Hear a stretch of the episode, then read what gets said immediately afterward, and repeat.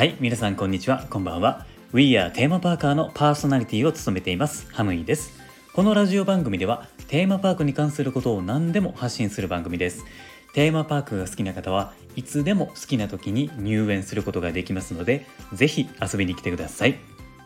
さて、えー、今回のテーマなんですけれどもユニバーサル・スタジオ・ジャパンのジョーズのアトラクションでサメは見るなっていう内容なんですけれども、えー、もうこのタイトルねわけわかんないですよね。うんあのジョーズってサメがメインのアトラクションやのにサメを見るなってどういうことなんって感じですよね。あのこれにはですね、まあ、理由があってまずですねユニバに行ったことない人や、えー、そこまでね回数を行ったことがない人っていうのは、えー、もちろんサメを見て楽しんでください。そうじゃないとね全然面白くないんでね。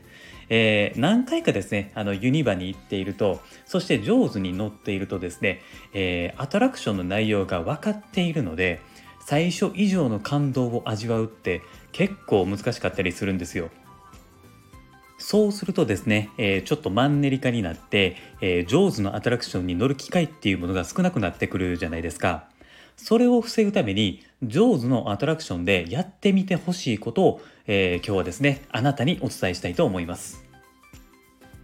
これはですね、えー、2つの方法があるんですけれども、えー、まず1つ目なんですけれども、アトラクション内の建物に注目するっていうことですね。これはですね、ジョーズのアトラクション特有の演出なんですけれども、えー、船に乗ってこれ進むアトラクションなんですよね。で、乗っていると、えー、家とかいろんな建物があるじゃないですか。あの建物って一般的な建造物の大きさよりわざと小さく作られているんですよ。これなんでかっていうとですね、ちゃんと理由があって、えー、サメの大きさをもっと感じてほしいからなんですよね。なので、えー、ジョーズのアトラクションの中にある建物っていうのは、えー、大きさがですね70%にしてあるんですよ。つまり建物を小さくすることによって、えー、サメをですねより大きく感じるっていう演出をこれあの実はですね施しているんですよね。これあの最初の方だと意識してないとやっぱ分かんないんですよ。あのやっぱりサメとかの方に注目してしまうので、えー、建物とかね、えー、あんまり見ないと思いますので今後ねもし上手に乗る機会があればですねこれあのぜひ見ながら乗ってみてください。よーく見るとですねああほんまや小さいなっていうのがね分かるはずですね。あとですね、あの、周りの家とかね、そのボートハウスとかっていうのは、実際に映画の上手に出てくる建物なので、えー、これ映画を見ている人はですねあのすごくねあの楽しめる内容になっていますので是非そちらにも注目していただいて乗っていただければなというふうに思います。はい、えー、ではですね2つ目なんですけれども、えー、これはですねサメより船長を見るっていうことになります。上手なアトラクションっていうのは乗る船ごとに毎回船長さんが違うんですよ。なのでその船長さんによって面白さとか、まあ、楽しさっていうのがね結構ね変わってきたりするんですよね。これがですねあのめっちゃ面白くて、えー、アトラクションの基本的な内容は変わらないんですよ。でも唯一アトラクションで違うようにできるっていうのがこの船長の演技なんですよ。ベースになっているセリフは一緒なんですけれども言い方とか表現とかも違うし、えー、アドリブなんかもあるので同じアトラクションでもですねあの違う体験ができてしまうんですよこれ。結構ねだから面白いんですよ。僕はですねユニバに行った時はもう必ず上手に乗るようにしていてですね、えー、今日はどんな船長さんが乗ってるのかなっていう感じで、えー、サメよりもメインで考えてることがねこれめっちゃ多いんですよ。個人的に今までの中でね、えー、面白いなって思った船長さんがいてですね、えー、どんな方かっていうとですねあの最初から最後までずっとねクールに演じている船長さんなんですよあの男性の方でしたね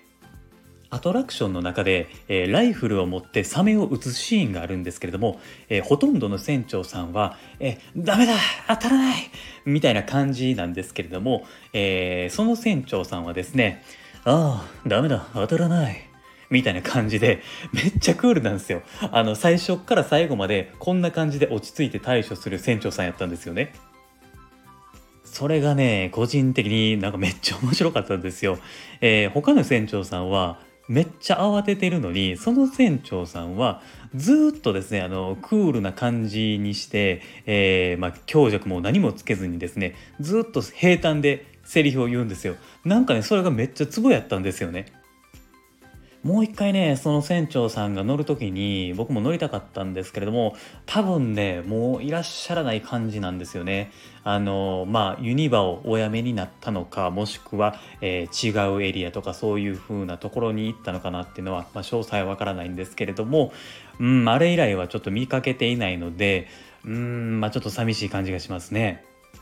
まあ、えー、そうですね、あの、話を本題に戻すんですけれども、まあ、こんな感じでですね、違う視点で見てみるとですね、新しい発見もあるし、マンネリも防げるんですよ。もしですね、えー、上手に乗る機会が少なくなってきた人はですね、こんな感じで、サメ以外にも注目して、是非ね、乗ってみてください。あとですね、えー、アトラクションの、まあ、おすすめの情報を言うとですね、えー、個人的におすすめの時間帯はですね、これ夜ですね。はい、ぜひあの夜に乗ってみてください。えー、これですね夜になるとジョーズのアトラクションのところって何も見えなくなるんですよ。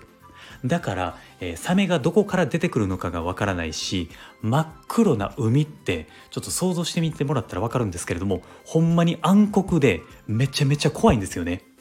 だからそういった緊張感を味わうことができるので夜に乗ってみるのはもう絶対におすすめですね。ああ、だったらあれか、えー、昼間1回乗ってみて、夜にもう1回乗ってみると違った雰囲気も味わえるし、えー、今日ですね、お伝えしたサメ以外にも注目できる、えー、ポイントがですね、見られるチャンスかもしれないので、数回上手のアトラクションをですね、ぜひこれ体験してみてください。はい。ということで、今回の内容は以上になります。もしですね、えー、面白いなと思ったらですね、コメントとか、えー、いいねとか、いただけるとですね、すごく励みになりますので、ぜひお願いします。えー、今後もですね、この番組ではテーマパークに関することはどんどん発信していきますので、リスナーの皆さんと一緒に楽しく、ラジオ型のテーマパークを作っていきたいと思っています。もしよかったらですね、このスタンド FM のアプリがありますので、インストールしていただいて、このラジオ番組のフォローもお願いします。あとですね、僕は Twitter もやっていますので、そちらもフォローしていただくと、配信を見逃し防止にもなりますので、ぜひそちらもフォローをお願いします。概要欄のところに URL を貼っていますので、チェックを、え、お願いします。では、ご視聴ありがとうございました。また次回の放送でお会いしましょう。Have a good day!